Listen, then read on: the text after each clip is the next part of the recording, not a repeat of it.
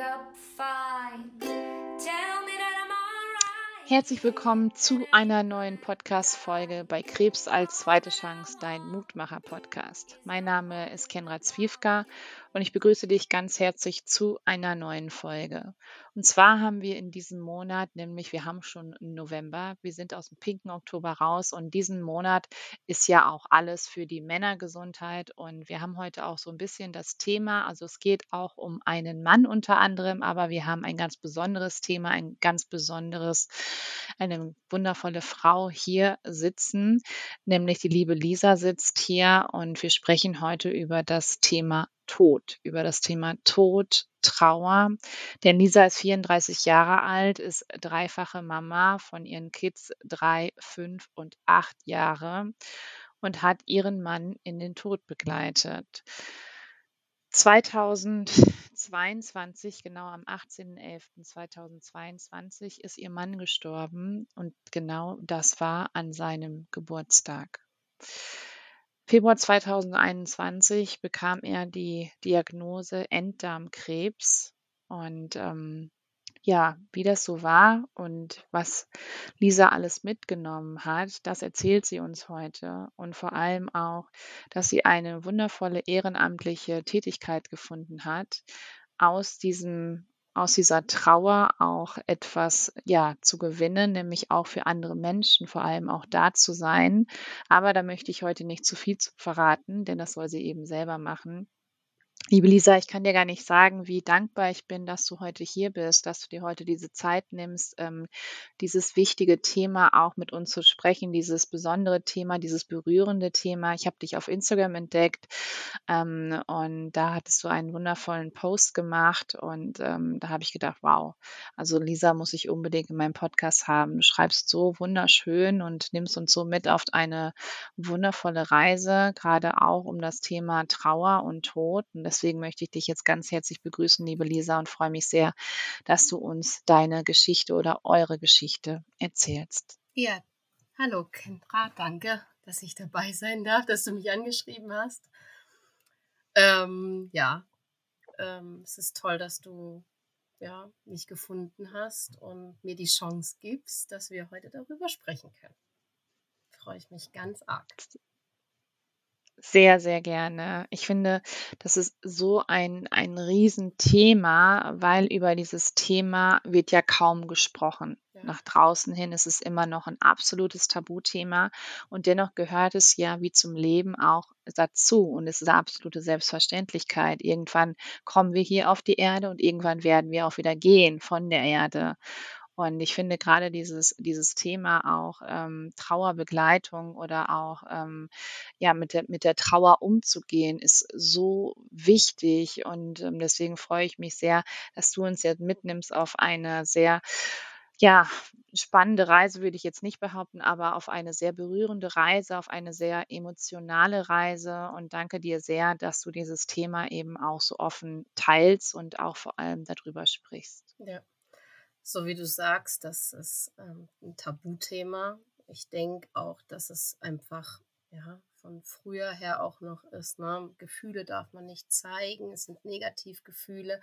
Menschen können damit nicht umgehen. Wir haben es verlernt, mit Negativgefühlen umzugehen, Wut zu empfinden, Trauer zu empfinden, traurig ja. zu sein. Ne? Ähm, ich finde das immer, wenn, wenn wir herzlich lachen, sagt ja auch keiner, hör jetzt sofort auf zu lachen sondern ähm, so, ne, aber beim Wein oder Wüten hör auf, ne? Und ähm, dann dadurch gibt es diese Tabuthemen. Und ähm, mhm. für mich ist es bei Kindern noch, finde ich, noch viel schlimmer, weil man halt nicht will, dass die Kinder damit in Berührung kommen, weil wie mhm. verarbeiten die das und die haben Kinderseelen und so, ne? Und dabei finde ich eigentlich, dass genau die uns rausholen aus dem Ganzen, weil ja. die so eine tolle ähm, Art haben, damit umzugehen, weil sie ja unvoreingenommen rangehen ja. und für sie ja mhm. Gefühle einfach so ne, dazugehören zum Leben. Ähm, sie empfinden Wut, sie empfinden Traurigkeit, dass es nichts Unterdrücktes bei ihnen und darum können sie das viel einfacher zulassen und loslassen als wir Erwachsene. Und wir lernen da sehr, mhm. sehr viel draus. Und ähm, mhm. ja, das haben mir meine Kinder also ähm, gezeigt, ähm, auch als mein Mann noch ähm, gelebt hat. Ne? Es darf, man darf ja auch ähm, traurig darüber sein, dass der geliebte Papa oder ne, Mensch ähm, krank ist und leidet. Ja, ja natürlich. Und das ist, ähm, ja, das ist, darf kein Tabuthema sein. Ich sage immer zu meinen Kindern, wenn wir auf die Welt kommen, steht der Tod fest. Richtig. Das ist ja, so. Absolut. Das ist einfach ja, so. Genau. Und bei dem einen äh, ist das Lebenslicht länger als bei dem anderen. Mhm. Aus welchen Gründen ja. auch immer. Das ist leider so. Und das, das muss man einfach akzeptieren. Wenn wir auf die Welt kommen, steht fest, dass wir sterben. Mhm. Genau, ja, ist so, definitiv. Wahnsinn. Liebe Lisa, nimmst du uns ein bisschen mit in die Vergangenheit? Wie hat das Ganze angefangen? Ähm, du hast eben im Vorgespräch schon erzählt, dass es eigentlich so ab November, Dezember angefangen hat, 2021. Ähm, ähm, wo, also wo standet ihr gerade? Was war gerade so bei euch los, Ja. privat wie auch beruflich? Also ich war, habe zwei im Oktober 2020 ist unsere dritte Tochter zur Welt gekommen und ähm, ja, glücklichste Familie, ne? Ähm, ja, wir fühlten uns vollkommen, ne? Drei Kinder und, ähm, mhm. und sie war nochmal so dieser kleine Engel, der so zu uns gekommen ist und, und ähm, ja, das ähm, war, wir waren glücklich und, und, mhm. und dann hat, hat mein Mann Veränderungen gemerkt. Also er hat die auch schon viel früher gemerkt, also so rückblickend, ne? Er hat die aber nicht gerne zugelassen und hat die immer so abgetan. Ach, das ist ja nichts und, ne, und aha, bisschen Blut im Stuhlgang und ähm, ist eine Hämorrhoide oder ein, ein Äderchen geplatzt, das kann schon mal passieren. Und da ist das dann aber immer mehr gekommen. Also es ist ähm, mhm. ähm, häufiger, ihm fiel der Toilettengang schwer und mein Mann war Montageleiter, hatte eine leitende ähm, Position, war viel unterwegs auch, ähm, war mal Woche nicht da. Also ähm, ja, und dann war es eigentlich ähm, im Dezember 2020 schon Weihnachten so schlimm, dass er auch Schmerzen hat und alles und ich ihn eigentlich da schon ins Krankenhaus bringen wollte. Und er hat es aber abgetan und seine Schwester ist halt auch früh, also mit 25 an Lungenkrebs gestorben. Und diese mhm. innere Angst, die menschlich ist, da ist halt mehr, da steckt mehr dahinter, die hat ihn natürlich gehemmt. Also ähm, das, Klar. ja. Und dann hat er wirklich durchgezogen. Dann muss ich sagen, kommt unser Gesundheitssystem dazu. Er war beim Arzt, also ich habe ihn da wirklich ge ähm, gezwungen, zum Arzt zu gehen und ähm, habe ihm da selber Termine dann gemacht beim Hausarzt und die haben es abgetan, er wäre zu jung für Krebs und das sind irgendwelche ja. Ah. Verdauungsstörungen, Magenprobleme, er soll es mit Flohsamenschalen probieren und Bauch massieren und ach, weiß der Kuckuck, was es da alles gibt. Und als das dann aber immer schlimmer geworden ist, habe ich gesagt, du kannst das nicht machen. Du brauchst eine Magen-Darm-Spiegelung. Das, das, ja. Da kommst du nicht ja. drum herum. Und dann ist er nochmal hin und hat dann Druck gemacht und ähm, hat mich dann noch so ein bisschen vorgezogen, weil wir beide beim gleichen Arzt sind und ne, meine Frau ist sauer, wenn ich das nicht mache und jetzt geben sie mir das und, ne? und weil ich dann wirklich gedroht habe, ich rufe dann beim Arzt jetzt an und ähm, oder gehe da hin und ähm, ja, und dann haben sie ihm da wirklich ähm, diese Darmspiegelung verschrieben, weil er da so Druck gemacht hat. Und dann ging's los. Sehr gut. Ja, und dann ging's los. Mhm krieg einen Termin. Überall angerufen und dann haben wir für April 21 dann Termine bekommen. Vier Monate später. Und ich sage, das geht nicht. Ja, mhm. und dann auch wieder Druck gemacht. Ich habe dann alle abtelefoniert im Umkreis und Druck gemacht. Und dann habe ich dann für Februar, habe ich dann den, na, den Termin gekriegt, den frühesten, bei irgendjemandem. Und habe gesagt, mhm. da gehst du jetzt hin. Und dann hat er wirklich noch eineinhalb Monate durchgezogen, hat sich alle möglichen Sachen einfallen lassen, wie er das irgendwie hinkriegt. Eigentlich völlig bescheuert. eigentlich ab ins Krankenhaus und ja. Und ja. der Arzt war auch, hat gesagt, 40 Jahre Erfahrung. Also er ist auch mit der Sonde kaum reingekommen, weil der Tumor schon viel zu groß war und hat gesagt, also da kann er, oh. Da kann er nichts machen. Er ist nur so acht Zentimeter reingekommen und da war schon Feierabend und ja. Mein Mann hat auch den Stuhlgang nur noch Bleistift groß rausbekommen und war inkontinent und alles. Und also es ist wirklich diese innere Angst von ihm hat, stand ihm so im Weg und natürlich geh nicht zum Arzt und ne, und da wird schon nichts sein und ja. Einfach. Das Männerthema aber auch, ne? Ja, dieses, was halt immer tief sitzt, ne? Ja, ja. man kennt keinen mhm, Schmerz, ja. die Arbeit, wer soll es ja. dann machen? Kann nur ich machen und ja.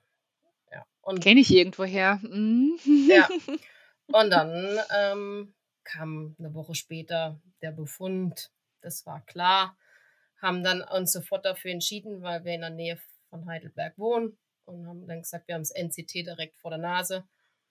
Ja. Er will da hin, er wollte da auch hin und dann hat er da angerufen und abends kam schon die Mail, er möchte bitte morgens um 9.30 Uhr sofort da sein. Und dann, oh. ja. Und dann ist er dahin und dann ging es ganz los und sie haben gesagt, seien Sie froh, weil ihre Frau wäre die nicht so hartnäckig gewesen. April hätten sie nicht überlebt.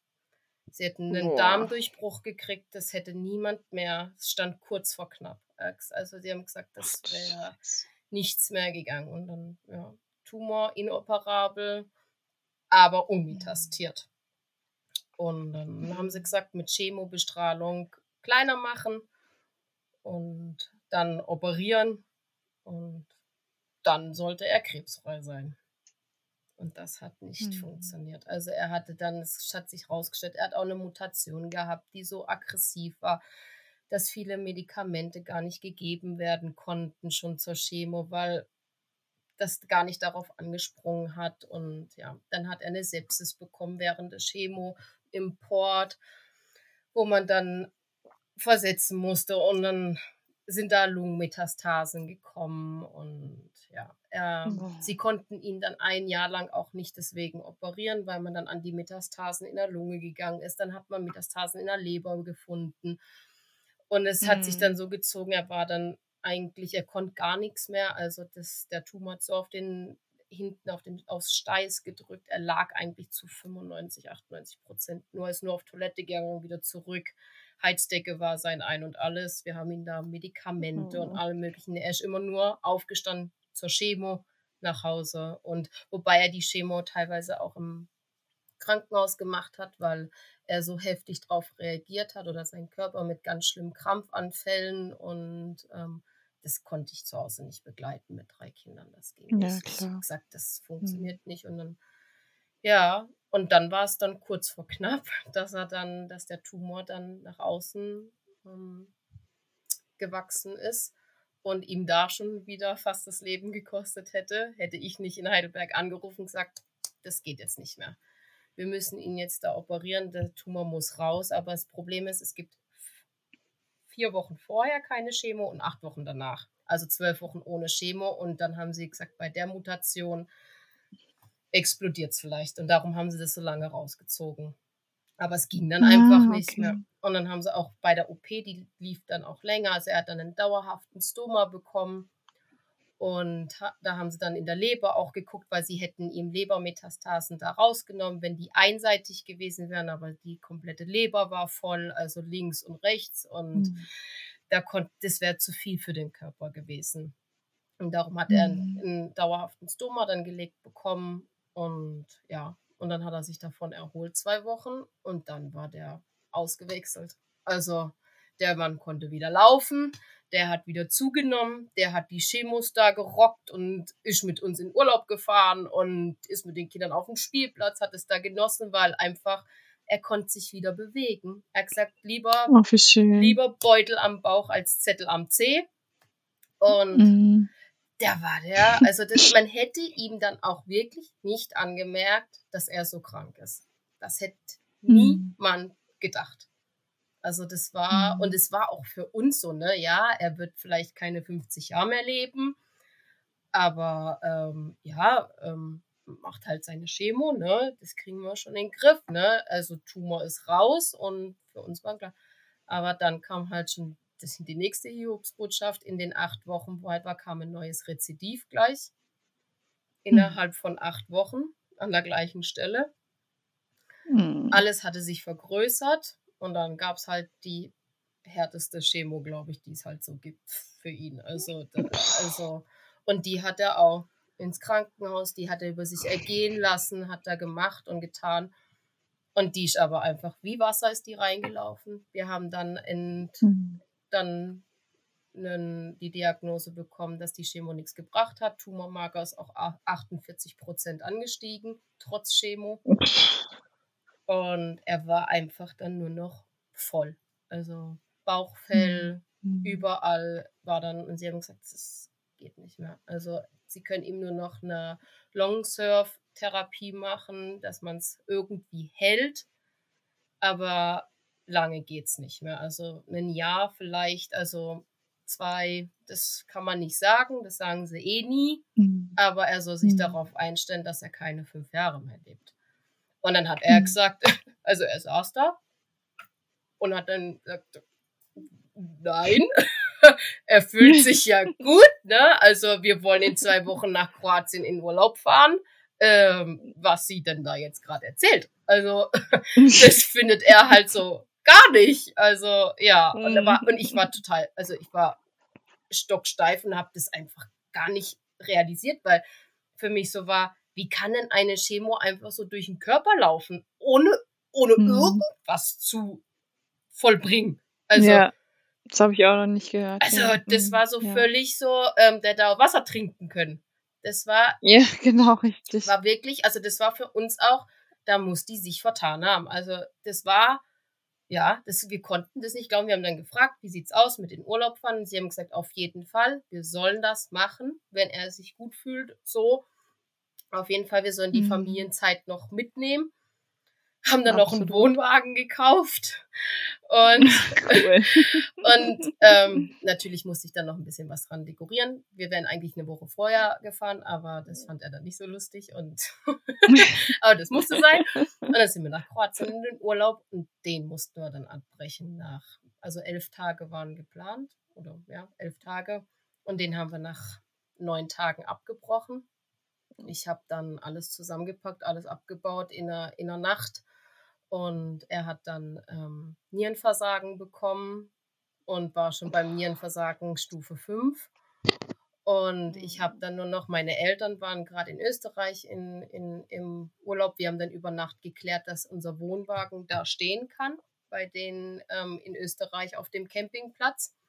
Und ich mit dem Bus dann einfach, weil ich da schneller bin, dann wieder nach Deutschland fahre. Und dann habe ich ihn dann, ja, sind wir nach Österreich, haben den abge, setzt und habe ihn dann weiter dann nach Deutschland und am nächsten Tag sofort ins Krankenhaus und dann kam eins zum anderen. Also dann ist nur noch ein Ding nach dem anderen gekommen. Also nach dem Nierenversagen habe ich gemerkt, da stimmt irgendwas nicht. Ähm, er ist anders, er guckt mich anders an, er schreibt WhatsApp anders mit Smileys, die habe ich mein Lebtag noch nicht gesehen.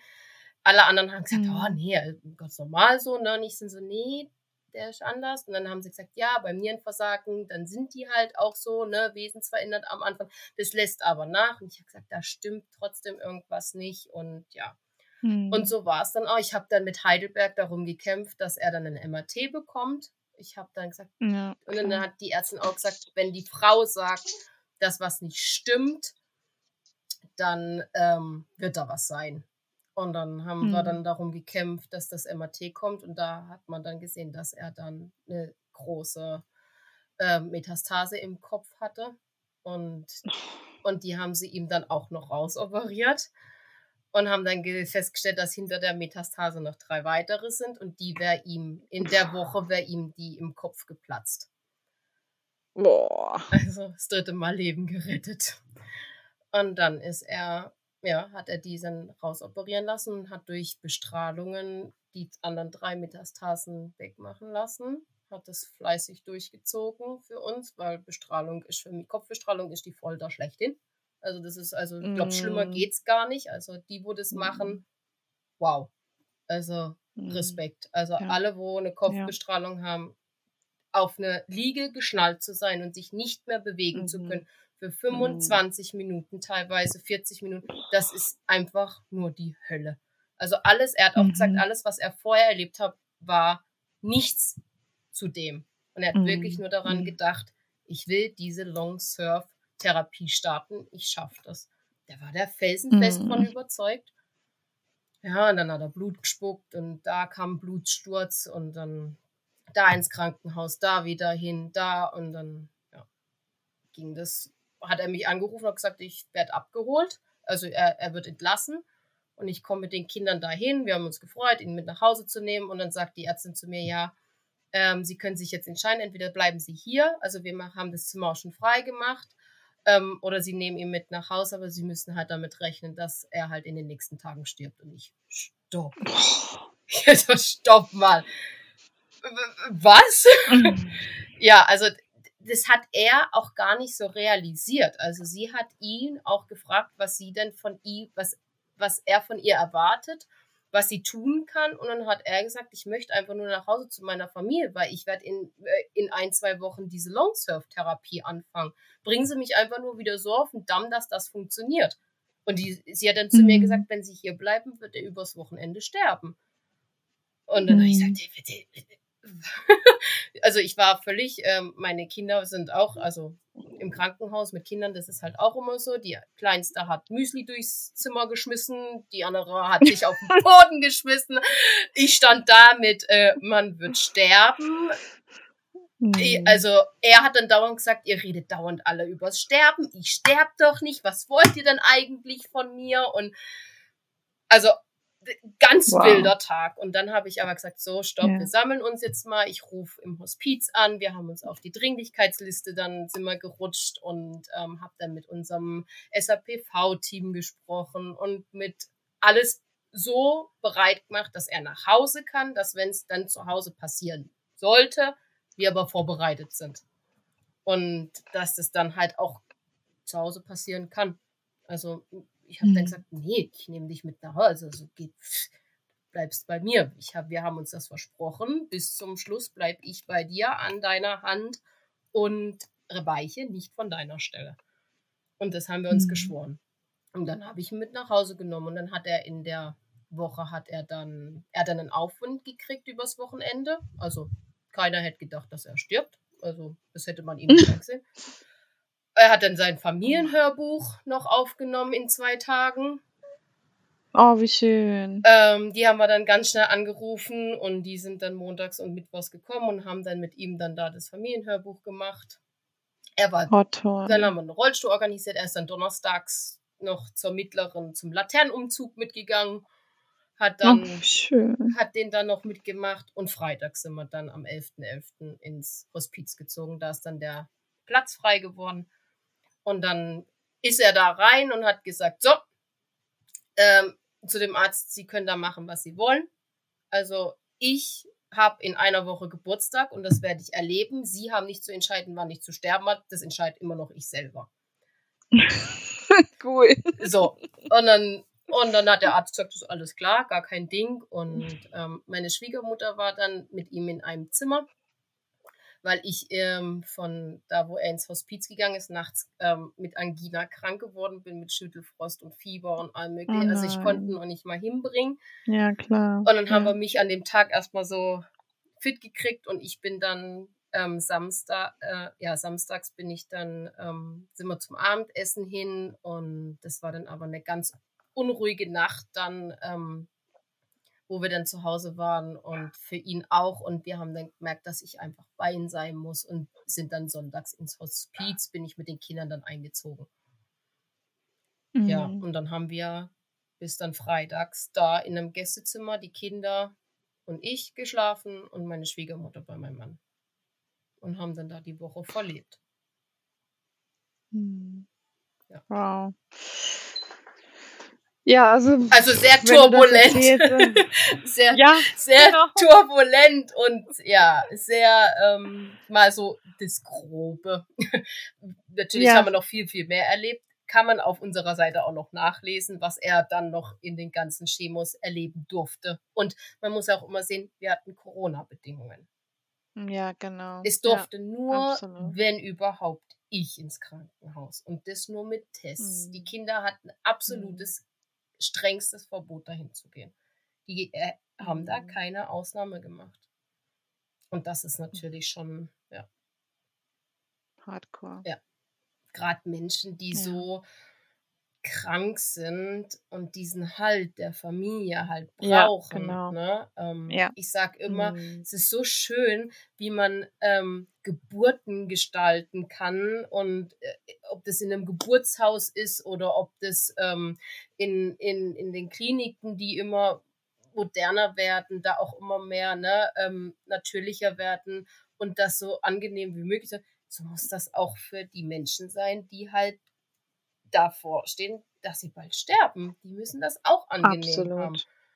Das, ja, und das ist auch. egal, ob das, ähm, ja, das muss man dann halt sehen. Da ist nicht jemand, der sein Bein gebrochen hat. Nee, genau. Der kriegt ja. Chemo und der kriegt ja. nicht Chemo, ne, weil ihm langweilig ist, sondern ähm, mhm. weil der da wirklich kämpft. Ne? Und mhm. ja. das muss angenehmer gestaltet werden. Und da darf das, ja, da braucht man halt diese mhm. engsten Menschen dabei.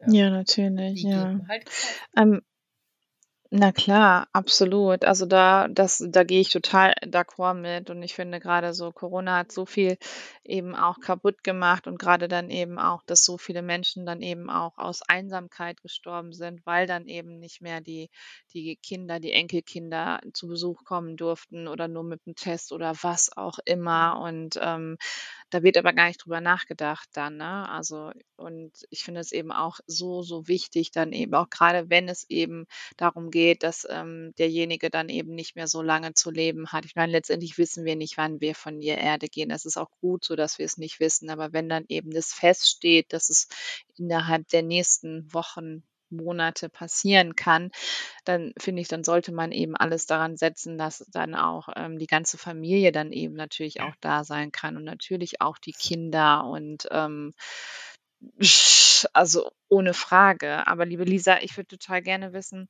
wie haben die Kinder das aufgenommen, als sie gemerkt haben, dass Papa krank ist und dass ähm, ja, also hast du ihnen das erklärt? Habt ihr ihnen das erklärt? Ähm, kannst du uns ein bisschen mhm. mitnehmen? Von Anfang an, also von Diagnose.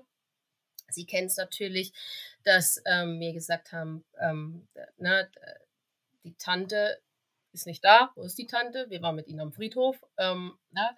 Mhm, Klar, ja. die kleinste hat es noch nicht so wahrgenommen. Ähm, bei der mittleren war es ja dann so, ähm, vier, also, ne, aber mhm. sie ist schon sehr weit, also da kommt es auch immer auf die Kinder drauf an, sage ich. Ähm, ja, wir, genau. Wir haben es halt immer so gehandhabt, dass wir allgemein sehr frei und offen leben und alles frei und offen kommunizieren, wie es uns geht und so.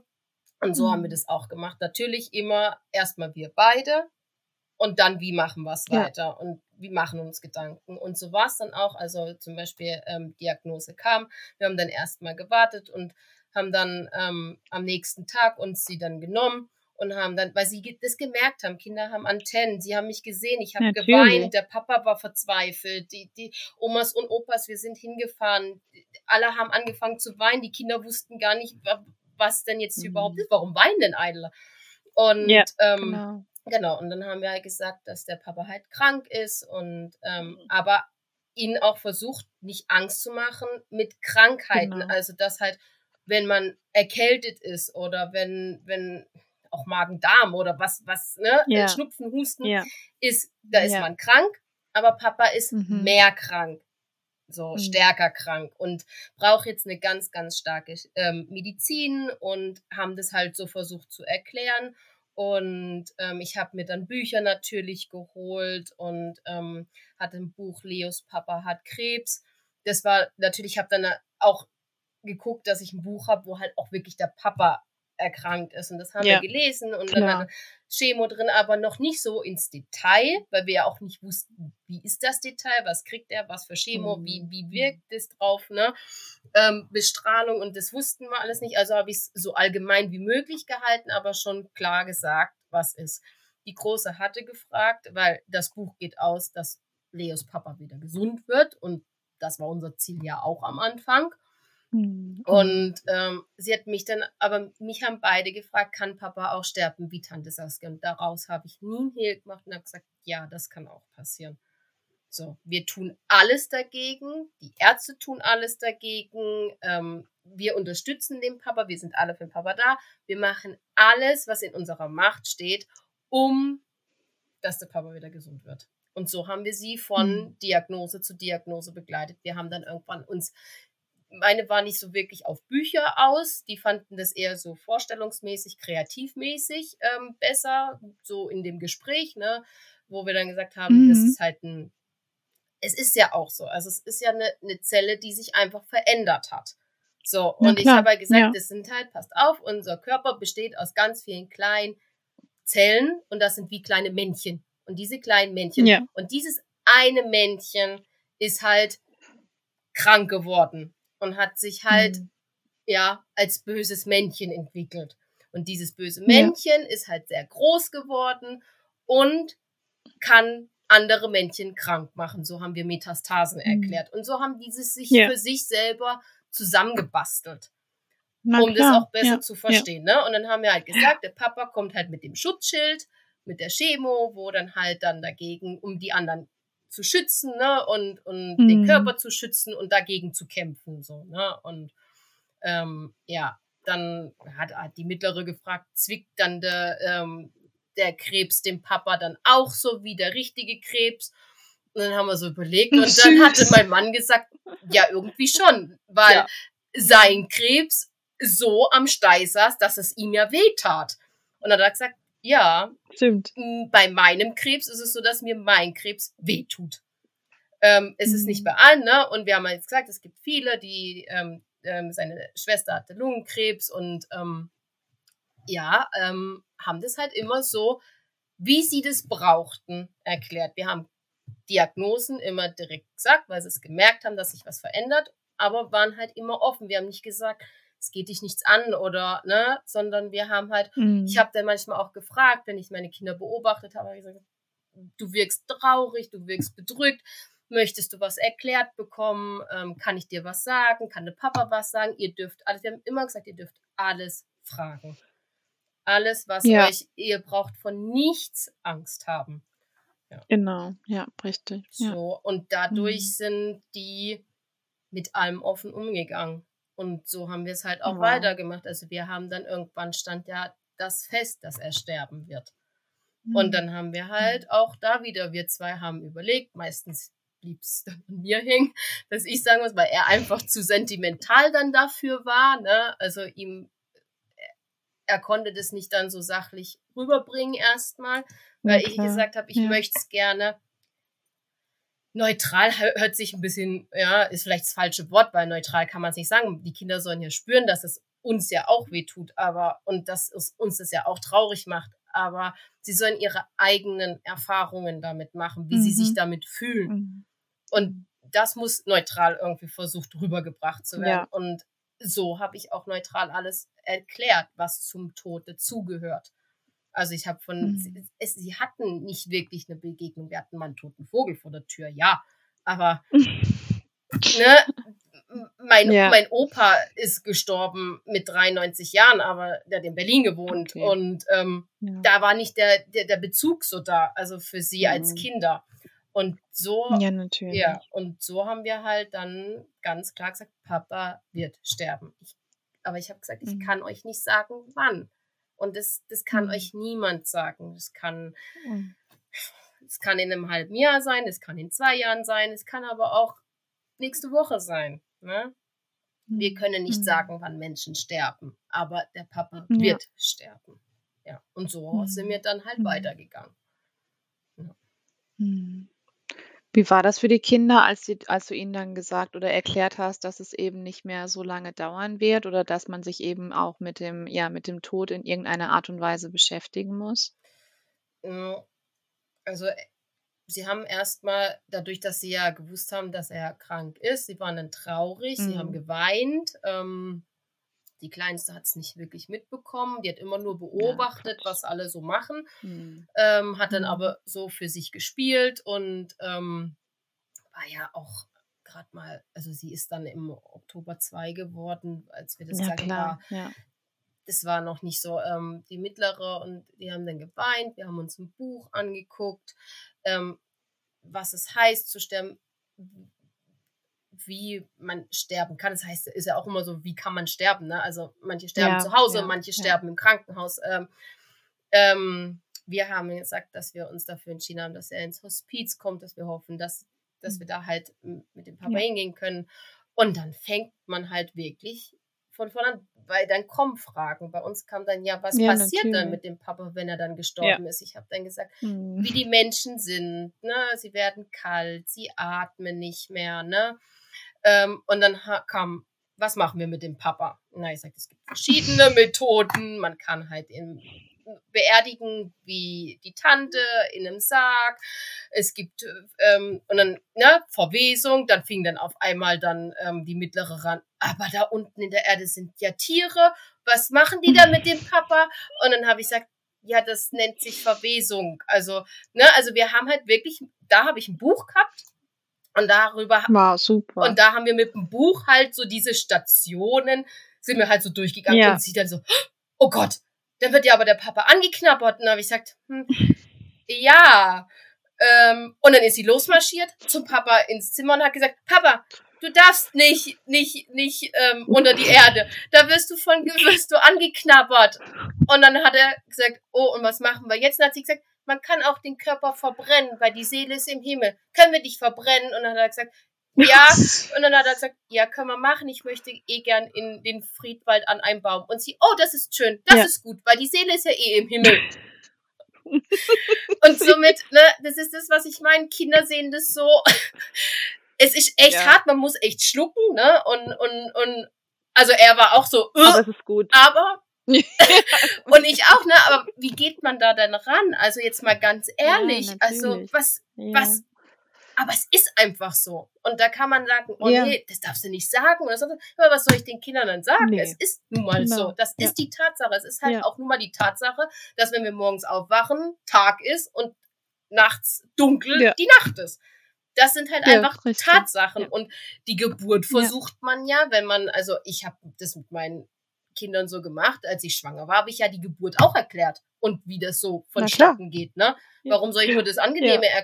das, ne? Und mhm. so ähm, wurde es dann dazu, dass ähm, wir gesagt haben, ähm, weil wir auch dazu gekommen sind, wenn jemand stirbt, steigt die Seele aus dem Körper. Und die ja, Seele genau. steigt in den Himmel. Und das war für uns, mhm, das ist ja. für uns so und das daran glauben wir auch. Ja. Und Absolut, weil ja. mein Mann, ich auch. weil mein Mann auch gesagt hat, und das muss man sagen, Menschen, die sterben, befassen sich ja nun mal damit. Und das, das in den letzten Wochen ja. ja. ganz intensiv. Und mhm. mir blieb ja nichts anderes übrig, als das mit ihm zu tun. Und dann haben mhm. wir halt mhm. Gespräche mhm. entwickelt und er hat halt immer gesagt, dieses Augen zu, Klappe zu und da kommt nichts und da ist ein schwarzes Loch das hat ihm ganz, mhm. ganz arg Angst gemacht. Das war für mhm. ihn mhm. etwas ganz Schlimmes, weil er wiederum zu den Kindern gesagt hat, ich werde immer bei euch sein. Nur weil ihr mich nicht mhm. seht, heißt das nicht, mhm. dass ich nicht da bin. Wir können das nicht sagen. Nur weil wir etwas nicht sehen, heißt es nicht, dass es nicht existiert.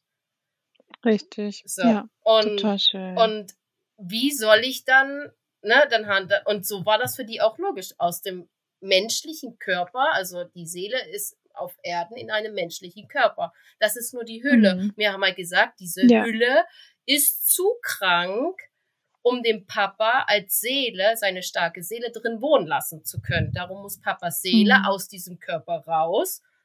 Und dann ist es nur die Hülle. Und dann war es für sie okay, dass man diese Hülle verbrennen lassen kann mhm. und dann an mhm. einen Baum pflanzen kann, wo mhm. das zusammen wachsen kann. Und das ist für uns der Papa-Baum. Mhm. Ja, hoffe ich. Und er hat das auch gesagt, er möchte gerne mit einem jungen Baum wachsen. Mhm. Ja. Mhm. ja. Und so Wahnsinn. haben wir das dann halt erklärt. Aber es ist schon, ne, so Verwesung und mhm. was gibt's, ne? Also das Buch hat's gut gemacht. Es ist ein ganz tolles Buch und ähm, wo halt einfach, ne, Seebestattung, Erdbestattung, ja. Feuerbestattung, also, ja. ne, es gibt verschiedene ja. Möglichkeiten und auch mhm. früher, ne, wir haben ja gesagt, ne, jeder darf kommen an einer Beerdigung, wie er möchte. Wir sind in unseren Dortmund, äh, jeder hat einen Dortmund-Trikot von mir noch bekommen wieder. Ach, vor, wie cool. äh, so große Dortmund-Fans sind. Und ähm, ne, wir haben vorher den Sarg bemalt, mit dem er verbrannt worden ist. Wir haben die Urne bemalt. Ach, und das ist, dieses Künstlerische macht ja auch so, mhm. so viel aus. Es gibt ja auch mhm. Kunsttherapien und es war eine Kunsttherapie mhm. für uns. Ähm, meine Mama und ihr Mann war dabei wir hatten noch eine Hospizhelferin, die uns ein Jahr jetzt begleitet hat, ähm, auch schon in der Krankheit und ein Jahr dann über den, äh, darüber hinaus. Und die waren dabei mhm. und haben das mit uns gemacht. Und die haben gesagt, es ist so, ja, es ist schon komisch. Da steht ein Sarg, wir verabschieden uns vorher alle, der Deckel wird zugemacht, er liegt da noch drin und wir malen den Sarg an. Aber es war einfach, die Kinder haben sich so so schöne Sachen da drauf gemalt, die sie dem Papa oh, mitgeben schön. wollten. Ich konnte noch mal mhm. was drauf machen. Ähm, das, das tat gut, das so für ihn zu machen mhm. und ihm, ja, ihm ja. auch die Urne anzumalen als Erdenbett sozusagen, was er dann hat. Ne? Mhm. Ne? Also ja, das ist einfach, Ach, einfach eine Art, ähm, wo die Kinder auch merken, es kommt eine Leichtigkeit. Es ist zwar schwer, aber durch dieses Malen mhm. es leichter. Ja. Mhm. Wir können was mhm. für den Papa tun. Und das mhm. war, das war wichtig für uns. Total, absolut, ja. Wie war die Zeit so im, im Hospiz für dich und für die Kinder? Also ich sage immer, das Hospiz ist für mich wie wenn du ähm, ins Geburtshaus gehst. ähm, ja. Die Menschen im Hospiz sind für mich Engel auf Erden. Das ist mhm. einfach, mhm. ähm, die machen was ja. Übermenschliches. Das ist der absolute ja. Wahnsinn. Also natürlich mhm. kommen wir mit einem gesonderten Fall. Junger Familienpapa ist ja. da eher selten der Fall. Ne? Mhm. Aber ähm, ich, wir haben da in einer Woche ähm, fast 20 Monate Krebskampf gut gemacht, sage ich immer. Mhm. Und wow. das, ähm, wir konnten in einer Woche für uns als Familie so viel aufarbeiten und so viel. Wow, ähm, schön. Das war einfach, ja, wir konnten die Verantwortung abgeben. Ich musste kein Stoma mehr wechseln oder wir haben das mhm. immer zusammen gemacht, er und ich. Wir mussten keine Katheter mehr. Er hatte dann einen Blasenkatheter, den mussten wir auch nicht mehr wechseln. Ähm, ich habe immer seine Tabletten. Ne? Man muss ja auch sehen, er hat ähm, ja. Hydromophon bekommen und mhm. da Schmerztabletten und das und zum Schlafen und für Magen und das und das. Ne? Dann hat er Hustanfälle gekriegt. Dann musste ich das SAPV-Team anrufen. Was gebe ich ihm jetzt? Ne? Immer abzuwägen, was ich wie wo mache. Und das konnte mhm. ich ablegen. Ich musste keine Tabletten mhm. mehr richten. Ich musste nicht gucken, wann mhm. gehen die Tabletten aus. Ich muss wieder zum Arzt, welche neue holen. Ne? Ähm, mhm. Das war einfach ähm, weg, diese Verantwortung. Wir konnten Familie sein, was wir halt in den ganzen ja. Monaten zuvor nicht hatten. Wir konnten einfach, ja. irgendjemand hat die Spülmaschine eingebaut, war mir dann egal wer, weil das ist denen ihre mhm. Küche, ne? Wir wurden bekocht. Genau. Er hat alles gekriegt, was er wollte, um dass es ihm gut geht. Wir haben Musik gehört. Äh, die Kinder wurden bespaßt. Da kam ein Therapiehund. Da war, ähm, da waren immer die Sozialarbeiter, die haben mit den Kindern, meine Große hat ihre Hausaufgaben da gemacht und für die Schule gelernt, wie zu Hause auch. Also wir haben da wirklich gelebt wie zu Hause und das war wichtig für uns. Das war ganz mhm. arg wichtig. Wir mhm. konnten reden, wir konnten mhm. kuscheln und ähm, ja, und man hat da wieder gemerkt, wie wichtig das für die Kinder war, das alles zu sehen mhm. und, und ja. das mitzuerleben. Und sie haben halt gesehen, dass der Ta jeden Tag mehr ähm, der Papa sich verändert hat. Mhm. Es anders geworden ist. Also bei ihm war es ja dann so, dass durch die Leber, die halt voll mit Metastasen war, er halt dadurch vergiftet worden ist. Und mhm. er das dann mhm. gar nicht mehr so realisiert hat, weil das dann immer mehr in den Kopf steigt, die, diese ähm, Ammoniaksäure oder was ist, dieses irgendwas steigt im ja. Kopf. Auf jeden Fall vergiftet ja. er, er den Körper. Und das hat er gar nicht so realisiert. Er hat dann auch noch zu mir gesagt, oh Gott, die Kinder, die sind zu laut und was sollen wir denn machen? Wir werden hier noch rausgeschmissen und, ähm, und war halt so, ne, ähm, und dann habe ich gesagt, nee, ist alles gut und die Kinder dürfen so, ne? Ein Bewohner hat dann auch gesagt, ach, ist doch schön, wenn wir hier leben im Haus ist und zur Ruhe haben wir bald alle genug und das ist doch toll und ne, die sind halt auch einfach alle ganz anders. Ne? Also das ist eine mhm. Welt, in die du eintauchst, die hat mit unserer Welt nichts zu tun. Mhm. Das ist einfach anders. Und ähm, ja, und dann ähm, hat er auch zu meiner Mama dann, die hat ihn dann gesehen und dann saß er da und hat gesagt, ach, und die sind alle so laut und man braucht auch mal Ruhe und so, ne? Und es ist ja schön, dass die da sind und ich will das ja auch, dass die da sind und aber hm, kannst nicht mal mit Lisa reden und die, die sagt immer, ähm, ich kann nicht nachts sterben, weil da muss sie auf die Kinder aufpassen und sie will ja dabei sein und ich kann das ja verstehen. Und ne, also wir waren da halt auch wirklich ehrlich und offen immer mit allem. Ne? Und mhm. meine Mama, ihr Mann hat dann auch gesagt, also wo er da so da saß und so gesprochen hat, also er hätte jetzt auch nicht gedacht, dass er dann ein paar Tage später stirbt, ne? Sondern mhm. der hat gesagt, den, den haben wir Weihnachten immer noch da sitzen. Und dann hat er auch noch zu meiner Mama gesagt, ja, kannst du nicht mal mit Lisa reden und ähm, dass da wenigstens ein bisschen Ruhe oder ähm, ne, die, die, die macht sich so viele Gedanken, die will, dass das halt, dass, dass das für mich alles gut ist und so. Das ist ja auch alles gut, aber noch nicht einmal in Ruhe sterben kann man hier. ne? Und meine Mama so, ja, hm. Und dann hat sie daraus gesagt, nein, ich werde mit der nicht reden, ne? Aber, aber es war halt einfach, er hat es völlig anders gesehen. Also er hat dann auch gesagt zu mir, oh, du musst in Heidelberg anrufen und den Termin verschieben. Ich schaffe das da nicht mehr zum MRT. Ich muss ja dann noch im Januar zur Nachsorge. Das müssen wir noch verschieben. Und also er war, für ihn war das eine völlig anders. Ne? Und gleichzeitig mhm. war er so klar. Also ähm, ja. er hat jeden okay. Abend, jeden Abend hat er immer einen Eisbecher gegessen. Also er hat dann immer einen Eisbecher mit drei Kugeln und Sahne und Streuseln und Messerkuckuck was ähm, alles gekriegt. Und das hat er ja zelebriert, dieses Eis abends. Also das war ja wirklich, ähm, ne? Und dadurch, dass ich das nicht gegessen habe, hat er immer meinen Eisbecher noch dazu bekommen. Und somit hatte er zwei immer jeden Abend. Ne? Hat dann mhm. immer für uns beide. Und am Abend davor, da hat man schon gemerkt, er hat so sein Abendessen nicht mehr so ganz aufgegessen mhm. und er war so schläfriger dann schon. Und mhm. Aber das war jetzt nicht so, wo uns wirklich Sorgen gemacht hat. Und dann hat er zu der Nachtschwester gesagt, ähm, ich mache mit Ihnen einen Deal. Sie haben heute eine ruhige Nacht, dafür kriege ich einen Eisbecher noch. Und dann hat die gesagt, okay.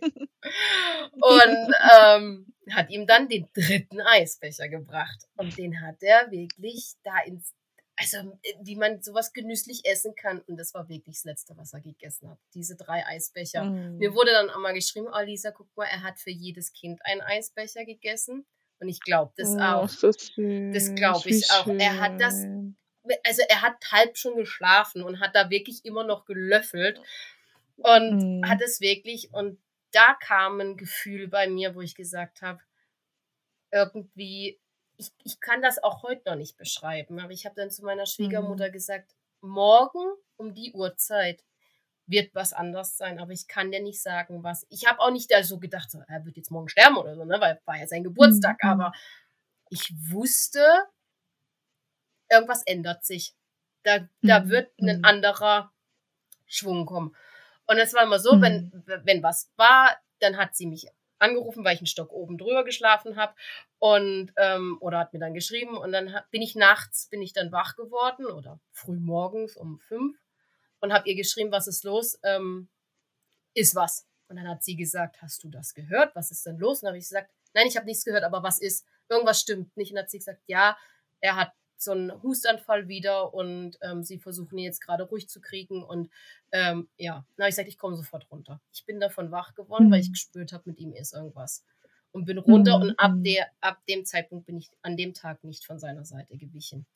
Und mhm. da kam dann auch der Arzt, also er ist dann über den Tag immer mehr in das Leberkoma gefallen und ähm, hat immer mehr geschlafen, immer tiefer und ähm, aber war halt sein Geburtstag und ähm, die war an dem Tag auch eine Musiktherapeutin da, die hat dann noch ein Ständchen gesungen, das hat er noch mitgekriegt, da habe ich dann meine letzte oh, Umarmung von ihm bekommen. Also er, er ist an dem Tag trotz Leberkoma äh, aufgestanden, um sich zu waschen, wow. um sich zu waschen. Wow. Und hat gesagt, ähm, er muss sich jetzt, er muss Zähne putzen und ja, er ist dann Zähne putzen gegangen. Ich habe noch einen anderen Anzeige gekriegt, warum ich ihm nicht schon früher eine Holzzahnbürste gekauft habe, weil die ja so toll ist. Und ähm, ja, er wollte auch noch duschen gehen. Also das war ja.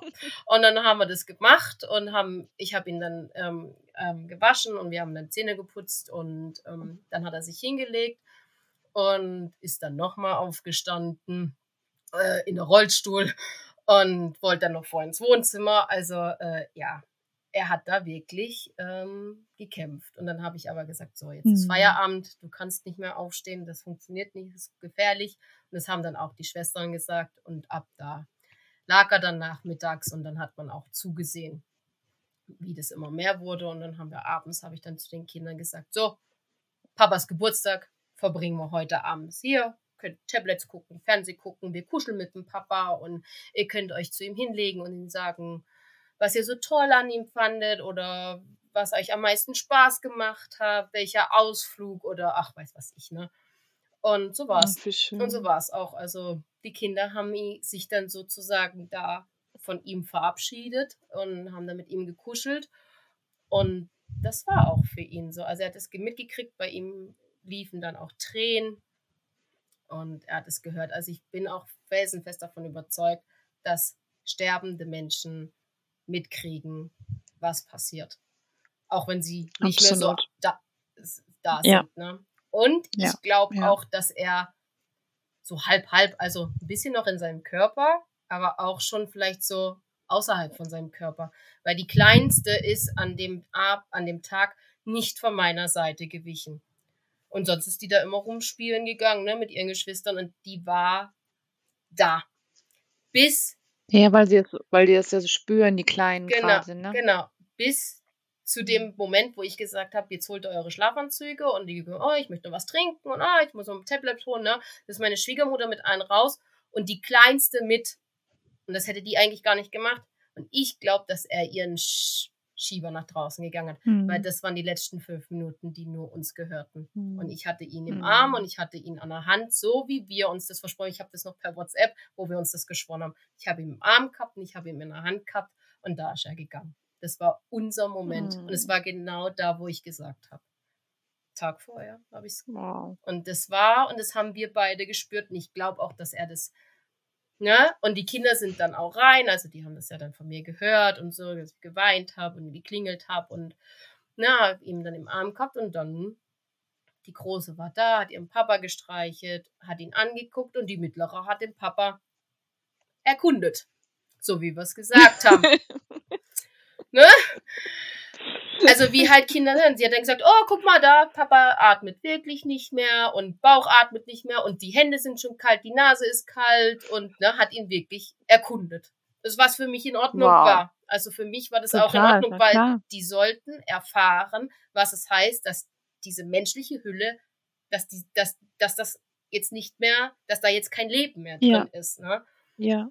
ja. Und wir haben das dann so für uns gemacht. Wir, wir sind da geblieben, bis das für die okay war. Ne? Also die Große hat dann auch gesagt, ich möchte den mhm. Papa so gern küssen, aber wenn er so kalt ist, das, ich, ich habe da doch Angst und ich weiß nicht. Und dann habe ich gesagt, wäre es für dich in Ordnung, wenn ich es mit dir zusammen mache? Und ne, habe sie dann in den Arm genommen Ach, und wir haben das dann zusammen gemacht und es war dann für sie auch gut und sie hat ihn dann gestreichelt und, und ähm, seine Hand genommen. Wir haben Fotos gemacht, weil ich das auch ganz wichtig immer finde, dass die Kinder mhm. Fotos haben, so, ne? Und ähm, ja, und da halt einfach drüber gesprochen, was jetzt so passiert. Die Kleinste hat es auch voll mitgekriegt. Die weiß das mhm. jetzt, wo sie, früher hat sie, sie hat erst spät angefangen zu sprechen, da konnte sie noch nicht so sprechen, aber sie kann jetzt sprechen und sie spricht jetzt davon. Also das wow. ist einfach hängen geblieben. Das ähm, natürlich. Und. Aber nicht negativ hängen geblieben. Meine Kinder Nein. sind nicht traumatisiert. Also das muss ich wirklich immer wieder das sagen. Das ist das Wichtigste. Die sind nicht traumatisiert ja. und die haben auch nicht dieses Gefühl, ich habe etwas verpasst mit dem Papa. Genau. Sondern ja. hm. sie haben alles mitgemacht und ja, ihr Papa ist früh gestorben und sie hätten noch viel mehr machen können, aber das wissen wir nicht. Durch das Hörbuch, durch das Familienhörbuch. Ähm, das bringt natürlich auch viel, dass der Papa da selber was erzählen kann ne, aus seinem Leben. Genau. Aber hm. wir wissen ja nicht, was gekommen wäre. Und darum können wir es ja auch hm. nicht vermissen, wenn wir nicht wissen, was ja. kommt. Und das ist, ja. und dadurch, dass die das so miterleben konnten, was da jetzt da so passiert ist, ne, dass er wirklich Großer dann auch gesagt, oh, ich bin jetzt rausgegangen, es ist Papa gestorben und ich war nicht dabei. Und habe ich gesagt, du darfst dir, also mach dir keine Vorwürfe. Das war richtig mhm. so, weil der Papa wollte das ja. so. Der Papa wollte, dass das sein und mein Moment ist. Der Papa wollte das mit mir haben.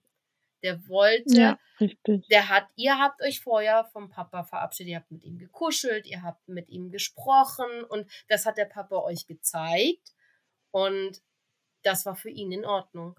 Er, ihr habt mhm. euch da mhm. voneinander verabschiedet und das war nur der Papa und mein Moment und niemand seinem mhm. anderen.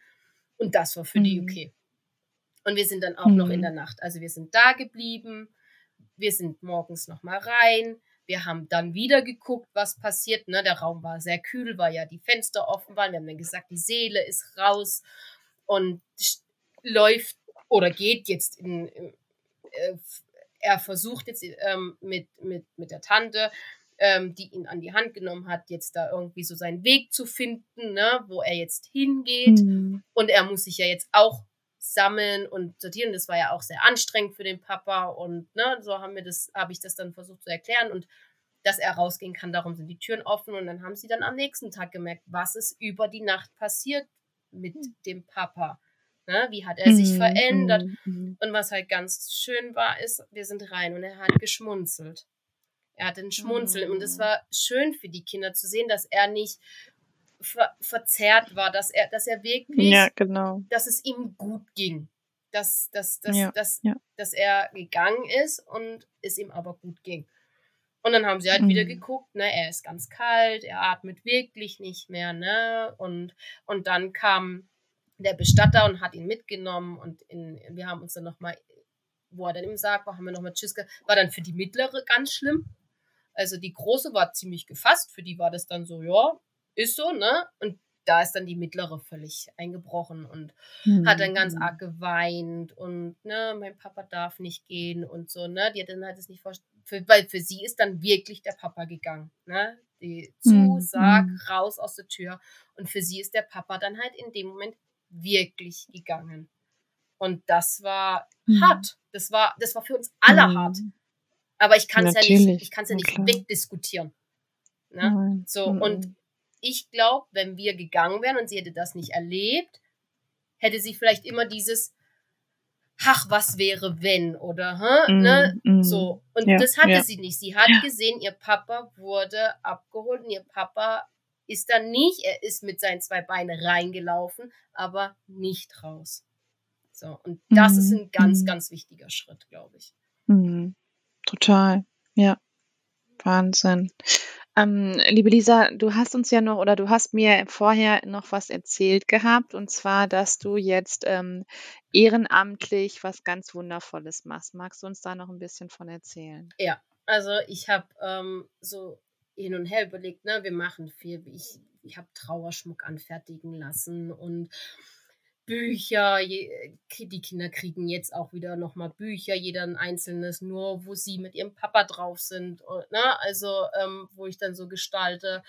Ähm, wir ähm, lassen ganz viele Ritualien immer machen. Wir haben ein Erinnerungsglas und einen Papatisch und also wirklich ganz viele Sachen, dass er präsent ist und da ist und mhm. ähm, ja und ich finde durch meinen Account habe ich halt gemerkt, wow, wie viele jung Hinterbliebene gibt's denn eigentlich? Ähm, krass, also äh, mit Kindern, ne? Also man muss halt auch immer sagen, also wenn jemand ähm, jung hinterblieben sind auch für mich welche, ne, Mitte 50, Anfang 60 ist für mich immer noch jung hinterblieben, ne?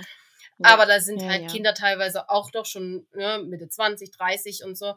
Ja, ähm, Aber so mein Alter oder ne, mhm. mit so Kleinkindern, das gibt so, so viele. Und das hätte ich nicht mhm. gedacht. Und ähm, ich denke mir immer, wenn die auch so eine tolle Begleitung haben, wie wir, ne? Also, ne, ich werde ja auch begleitet von welchen und und und Na klar. und mache das ja nicht so aus, ne? Sondern ähm, ja. auch meine Leute um mich drumherum und ähm, mhm. Dann glaube ich, wird es einfacher und leichter. Und man fühlt sich in manchen mhm. so einsam und so alleine. Und dann habe ich gesagt, ich möchte gerne ähm, ich kann mich in kein Trauercafé setzen mit einer 70, 80-Jährigen, die 40 Jahre mit ihrem Mann verheiratet war. Das, das, das, das -mm. funktioniert nicht. Und dieses für uns jung Hinterbliebene, und da zähle ich nicht nur den Partner, sondern auch Geschwister, ne? wenn man jung Geschwister ähm, gehen lassen musste oder ähm, die, ja, das zähle ich da so mhm. ein bisschen alles zusammen. Das mhm. ja, fällt klar das fällt unter. Das wird einfach nicht, ähm, nicht, ähm, ja, so, ähm, das ist nicht so öffentlich, ne? Ähm, mhm. Und da habe ich mich entschlossen, die Trauerbegleiterin zu machen über unser ähm, Hospizdienst hier, was übrigens auch die Leiterin eine Freundin von mir ist aus Schulzeiten. Und ich möchte mit ihr halt so ein online, online ähm, ähm, jungen Hinterbliebenen, Café, Raum, was auch immer machen. Erstmal natürlich erstmal nur regional. Und das ist auch noch alles in seinen Startlöchern. Ich habe drei Kinder, ich muss das ja natürlich auch noch ein bisschen. Ne? Sie hat auch Kinder, ähm, natürlich dann noch ihr eigenes. Und erst da wollte ich die Sterbebegleiterin machen, habe dann aber gesagt, ähm, das packe ich jetzt gerade nicht so von, von den Termine her. Und ja, ich fange jetzt mit der Trauerbegleiterin an, aber für mich ist ganz fest, die Sterbebegleiterin kommt noch dazu. Und ich möchte im Hospiz arbeiten und möchte da auch über den Account mehr machen und Menschen begleiten und Tipps geben auch. Und da habe ich auch eine Followerin, die selber Palliativ-Patientin ähm, ist und wo wahrscheinlich mhm. auch feststeht, dass sie ziemlich bald sterben wird. Und mhm. mit der ich geschrieben habe und sie gesagt hat, was kann ich noch tun? Was kann ich noch tun? Was mhm. hättest du dir noch gewünscht? Ich habe das Familienhörbuch, ja, aber was möchtest du mhm. gerne noch? Weil das Familienhörbuch richtet sich an die Kinder. Was möchtest genau, du als ja. Partnerin? Ja. Was, was mhm. kann ich jetzt tun, um meinen Mann gewisse Sachen zu erleichtern? Weil wir haben das auch gehabt. Also ich wir sind zehn durchge wir haben zehn durchgesprochen. Was kann mir mhm. widerfahren für Situationen, die vorkommen, welche Trauer werden und wie kann ich die schaffen? Die bin ich mit meinem Mann mhm. durchgegangen. Und das möchte ich an Menschen weitergeben und darum mache ich die Trauerbegleiterin. Wow. Wahnsinn.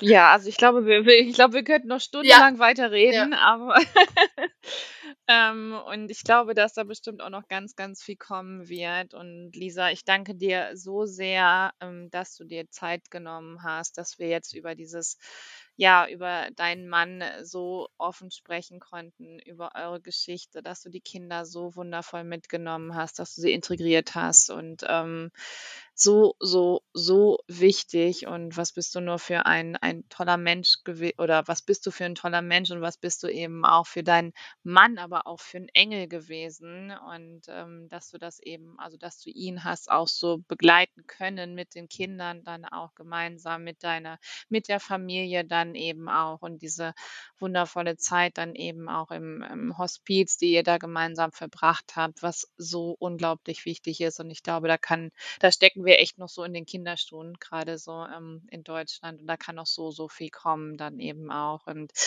ja, dass du jetzt gesagt hast, dass du dich da gerne ehrenamtlich auch für engagieren möchtest, dass du, ähm, Trauerbegleitung machen möchtest, im Hospiz arbeiten möchtest. Das finde ich so fantastisch. Und es gibt so viele Menschen, die eben, ähm, genau so etwas brauchen und genau eben auch diesen Rat brauchen eben von dir.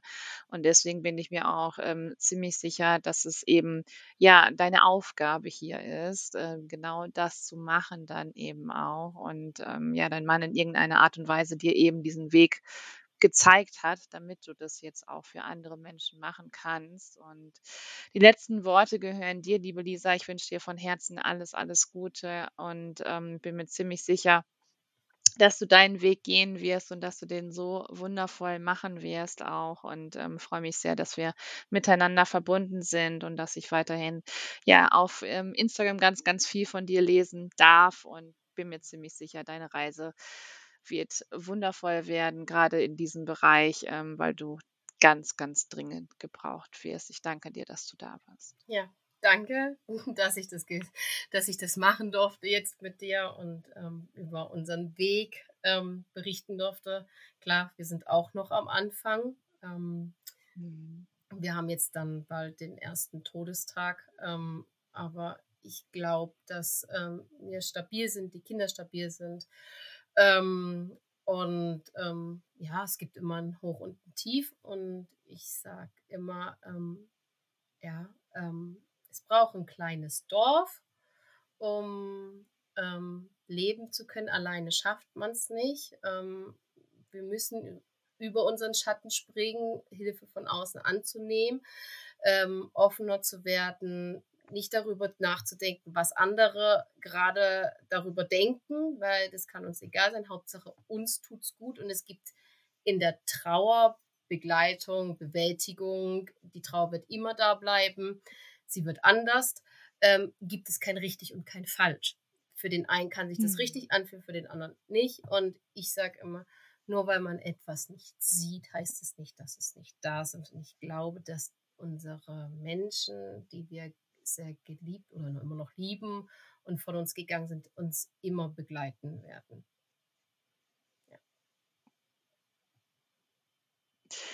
Ja, wenn das nicht die passenden Abschließworte von Lisa sind, dann weiß ich's aber auch nicht. Und ich hoffe so sehr, dass du bis hierhin zugehört hast, dass du dir so viel mitnehmen konntest, auch wenn es wirklich ein sehr schwieriges Thema ist. Aber des dennoch ist es so, so wichtig, über dieses Thema zu sprechen. Und ich finde, Lisa ist ein absoluter ich mag dieses Wort Vorbild nicht so gerne, aber eben, ähm, sie ist eine absolute Wegbegleiterin. Ich glaube, das kann das, ähm, ist ganz passend für sie, eben wie wichtig es ist, die Kinder mit einzubeziehen, von von vorne bis nach hinten, von der Diagnose an dann eben zu erklären, ähm, was genau passiert grade in diesem Fall hier mit dem Papa.